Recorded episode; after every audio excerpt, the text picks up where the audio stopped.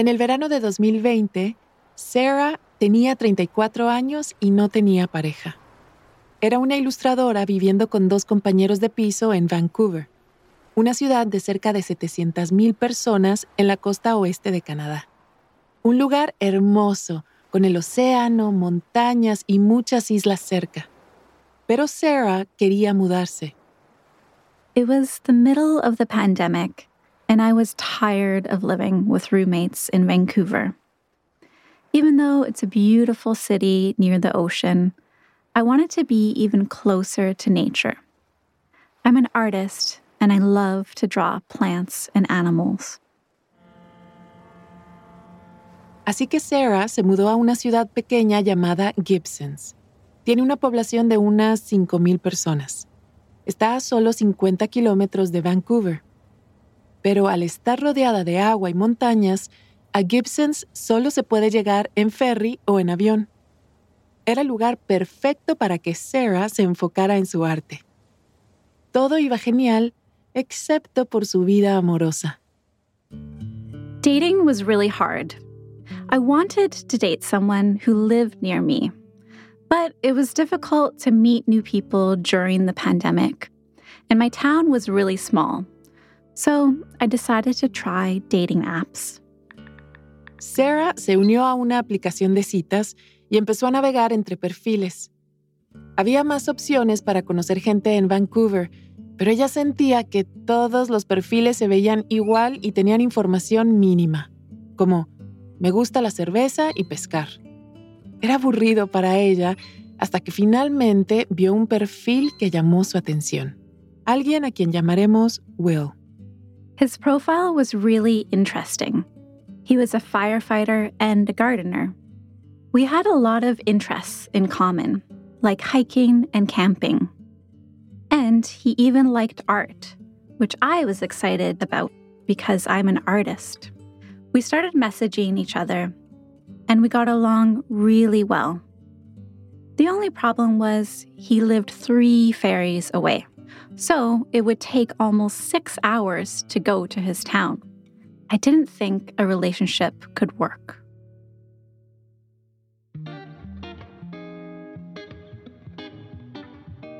Welcome, bienvenidos y bienvenidas a Relatos en Inglés, un podcast de Duolingo. Soy Diana Gameros. En cada episodio podrás practicar inglés a tu propio ritmo, escuchando historias reales y fascinantes contadas por las personas que las vivieron. Los protagonistas hablan en un inglés sencillo y fácil de entender para quienes están aprendiendo el idioma. En cada capítulo yo te acompañaré para asegurarme de que entiendas todo. En este episodio, historias inesperadas en los ferries esos barcos que suelen transportar personas de un punto a otro.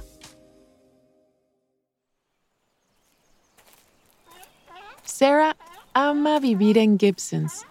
En vez de manejar para ir a pasear o a la playa, ella solo tiene que caminar 10 minutos fuera de su casa para ver la naturaleza, como águilas o focas, con mucha facilidad. I live in a beautiful place close to big mountains. the Pacific Ocean, and a lot of pretty islands. My house has big windows so I can look out at the woods, my garden, and my chickens in my yard. I love it. Cuando Sarah era una niña, vivía con su mamá y hermanos en Vancouver durante la semana, y en los fines de semana visitaba a su papá, que vivía en Gibsons. Así que ella había estado allí muchas veces antes. Solo hay ocho ferries al día y el trayecto toma unos 40 minutos. Pero es la única opción. No hay carreteras desde Vancouver al área que se llama Sunshine Coast. I've been taking ferries since I was a little kid, when my mom lived in Vancouver and my dad lived in Gibsons. My dad usually met me at the ferry terminal near Vancouver, and we got on the ferry together. It has space for more than 2,000 passengers and about 350 cars. It's a very big ferry. When I took the ferry with my dad, we usually played Pictionary, a game where one person draws a picture and the other person says what they think it is. Ahora, cuando Sarah viaja a Vancouver, es usualmente para visitar amigos o tener reuniones con clientes para trabajo. En el ferry, ella usualmente lee o escucha un podcast y algunas veces dibuja, ya que la vista del mar, las islas y montañas es aún más esplendorosa desde el agua. The inspiration for my art is nature. I like to sit outside so that I can draw flowers and trees, and also animals like owls, whales, and fish.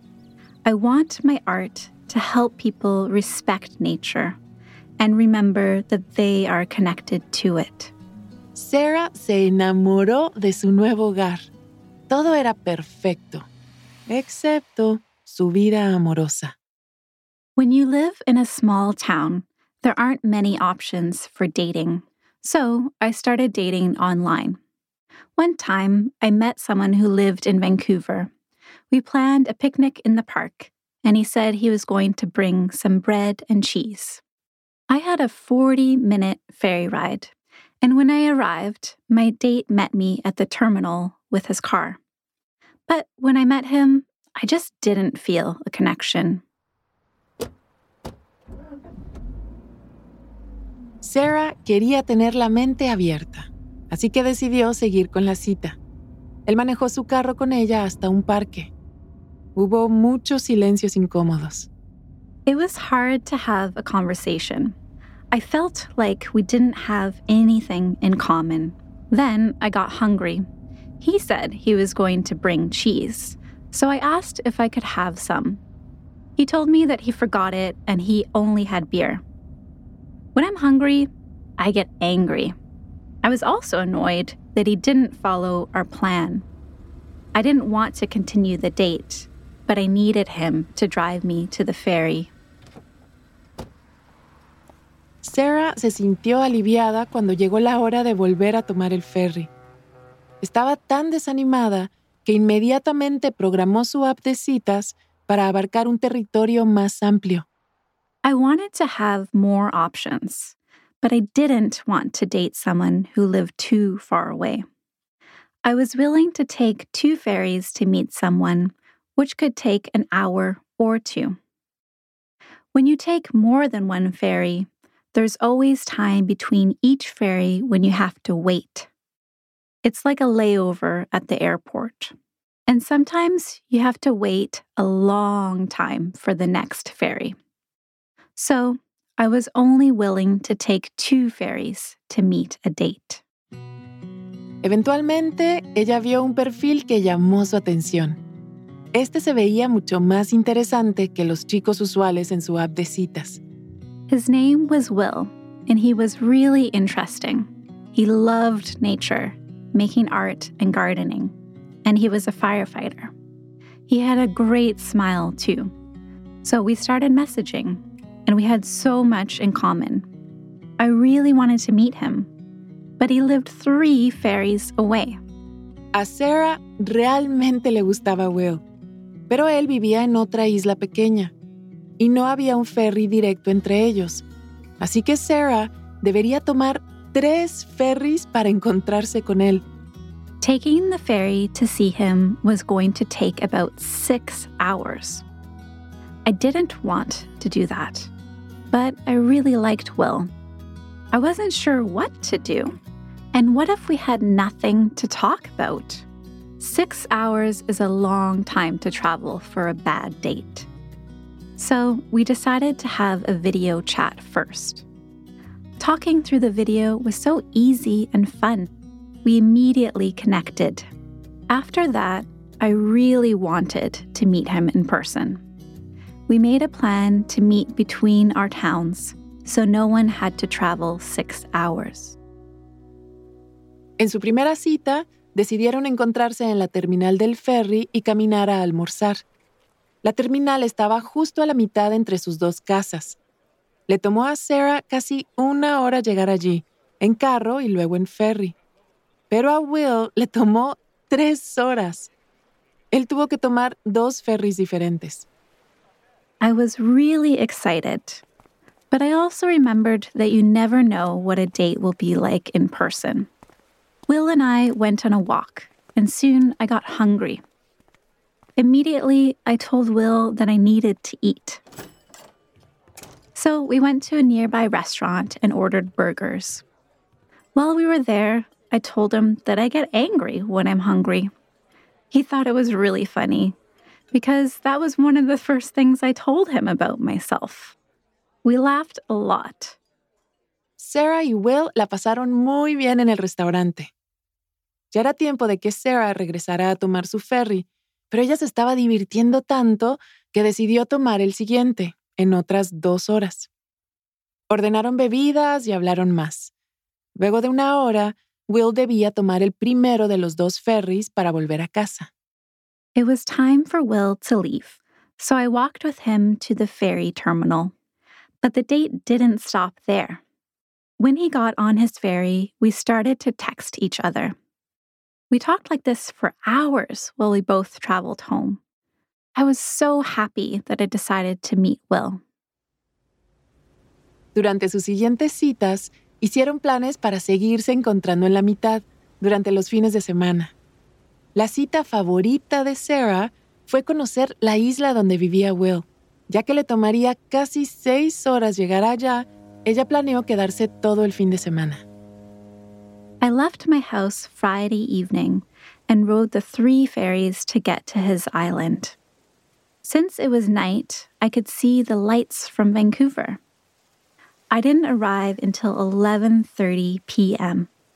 The next day, Will showed me the island. We went running with his dog through a forest. Then we went on a walk to a really cool beach. Later, we ate some chocolate and watch the sunset. It was great to be in a new place with a fun person. It felt like an adventure. A este punto, Sarah y Will habían estado saliendo por algunos meses. La logística podía ser todo un desafío. We have to look at the ferry schedule when we plan every date, and it's a little annoying. We can't do things like have a casual Thursday dinner or go on a quick hike after work. We often don't see each other for a week or two, but then we spend the whole weekend together. Will y Sarah han tomado ferries toda su vida, así que el tiempo que pasan en el ferry es solo más tiempo para leer, dibujar y observar la vista de las montañas, océanos e islas alrededor. I really like spending time with Will, and I'm used to taking the ferry, so it's not a problem. Also, I love the view from the ferry.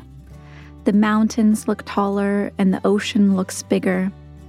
People travel from all over the world to visit here, and it makes me feel grateful that I actually live in such a beautiful place, so connected to nature.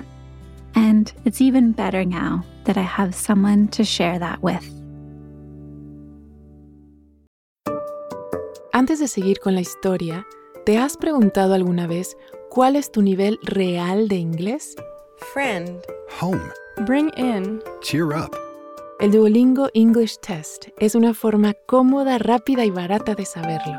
El examen lo puedes hacer online cuando te venga mejor desde tu casa, sin tener que desplazarte a ningún sitio. Y lo mejor, ya lo aceptan miles de universidades de todo el mundo. Si quieres tomarlo y saber cuál es tu puntuación, puedes practicar de forma totalmente gratuita a través del enlace go.duolingo.com barra relatos. Otra vez, go.duolingo.com barra relatos. Ahora volvamos a nuestro episodio de hoy.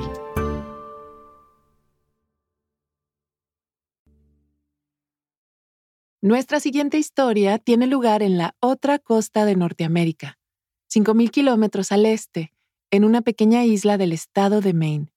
Se llama North Haven. Y Fiona Robbins es una de las 350 personas que viven en la isla todo el año. North Haven is an island in the Atlantic Ocean. It's about 19 kilometers from the coast of Maine. To get here, you have to take a ferry. And there are only three ferries that go to the island every day. The ride takes about 70 minutes, and there's space for about 17 cars and 150 people on the ferry. North Haven está cerca de otras islas, pero aparte de eso, es bastante apartada del continente. It's a small town, but we have everything we need. We have one grocery store, a post office, a school with 60 kids, and a few restaurants that are only open during the summer when there are more visitors. It's a beautiful place to live. There are a lot of farms and fields in the center of the island.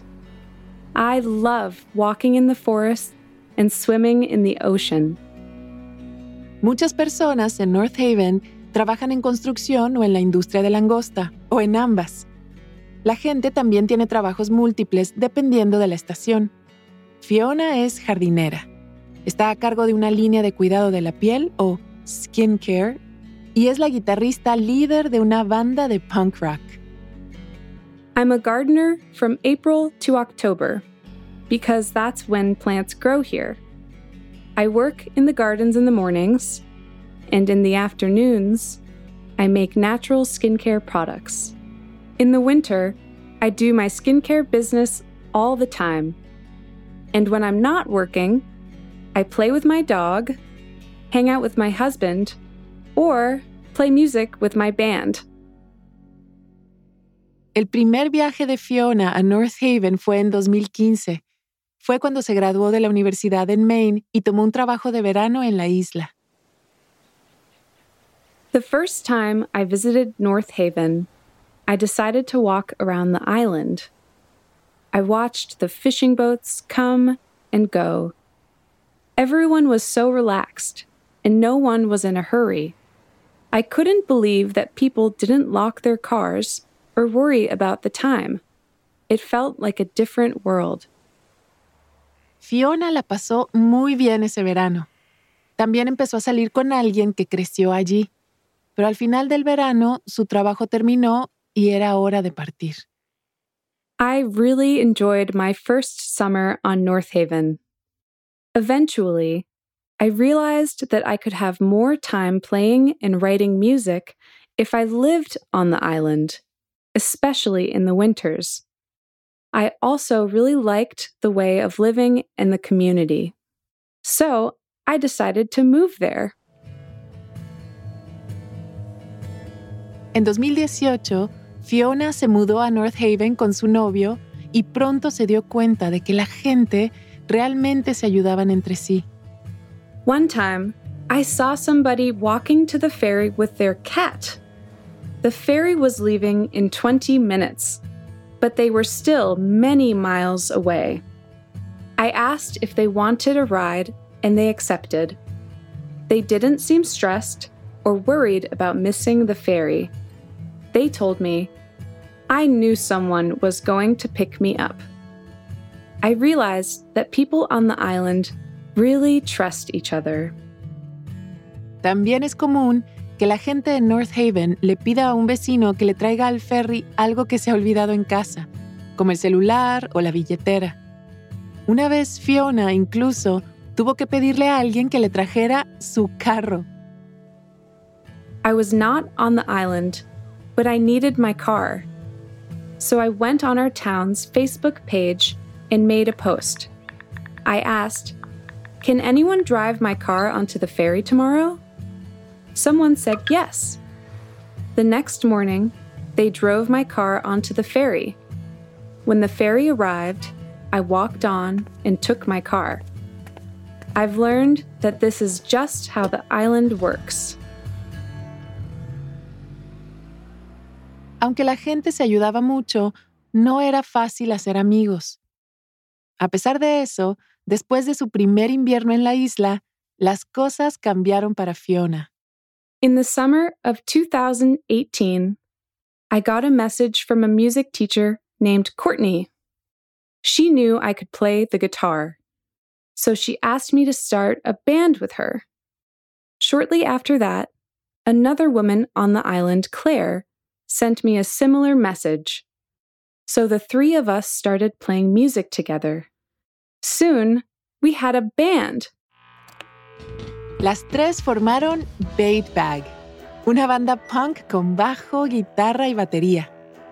Bait Bag significa bolsa de cebo y es una especie de red que se llena de pescado para pescar langostas. La pesca de langosta es una industria importante en North Haven, por lo que Fiona y sus amigos pensaron que sería divertido homenajearla con el nombre de la banda. Our music is loud and fast. Most of our songs are about power, anger, and doing what you want to do. We love to be as loud as we can and have fun. We wrote music during the summer we met, and soon we had four songs.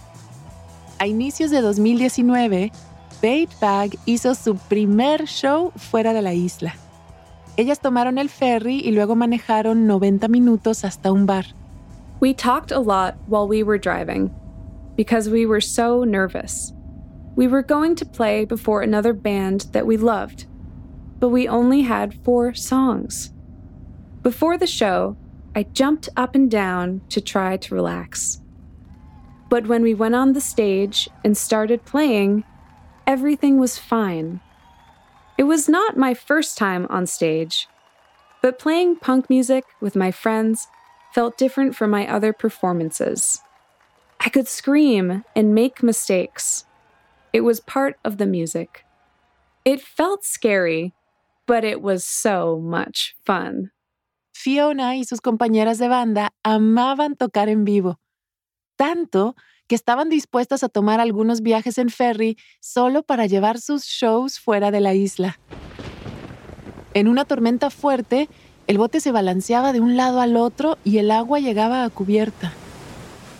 Sometimes, when the weather is bad, big waves hit the boat. I think this is so fun. But when the weather is bad, my friend Courtney hates it. She usually grabs my arm and holds it really tight. Then, my friend Claire and I try to help her feel better. So we watch a TV show together or play music until she falls asleep. Bait Bag estaba comprometida con tocar sus shows, muchas veces en el continente o the mainland, sin importar el clima. Pero a veces la cosa se ponía tan difícil que el ferry se cancelaba. In the winter, the ferries are canceled more often because of storms and strong winds. Sometimes it happens before we have a show on the mainland. Then we have to cancel or reschedule the show. It's always disappointing, but it's a part of living on an island. We can't control the weather. La pandemia de COVID-19 que comenzó en 2020 detuvo la música en vivo durante más de un año. Pero en junio de 2021, Bait Bag finalmente tocó otra vez, en la ciudad donde el ferry desembarca. We were so ready to perform again. We were also playing with two other bands, and one of the bands lived on the island too. So we knew that we were going to see some of our friends there. I was just ready to get back on the stage. Una vez llegaron al lugar del concierto, comenzaron a conectar sus equipos. El escenario era en una vía peatonal. As we got ready to play, I felt a little nervous. But then people started to arrive. We realized that there was going to be a big crowd. A lot of our friends and people from the island came. After a long, cold winter, people were ready to spend time together again. It was beautiful. La calle estaba llena de gente bailando y cantando con ellas. It felt amazing to be back on stage again. Everyone was so happy to be together. People were dancing together for the first time in more than a year, and everyone was screaming the words of our songs, which made me feel famous.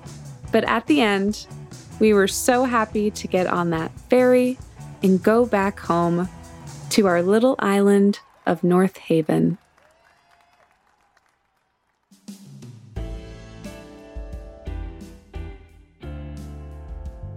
Fiona Robbins maneja una línea de cuidado de la piel natural llamada Island Apothecary y es la vocalista y guitarrista de la banda Bait Bag en North Haven, Maine. Sarah es una ilustradora de plantas y animales del British Columbia en Canadá. Este episodio fue producido por Tressa Verstig, una periodista y productora que vive en Maine. Gracias por haber escuchado Relatos en Inglés. Nos encantaría saber qué te pareció este episodio. Puedes enviarnos un correo electrónico a podcast.duolingo.com o también puedes enviarnos un mensaje de audio por WhatsApp al más 1 703 953 9369. Relatos en Inglés es una producción de Duolingo y Adonde Miria. Puedes seguirnos en Spotify o tu plataforma preferida. Yo soy Diana Gameros. Thank you for listening.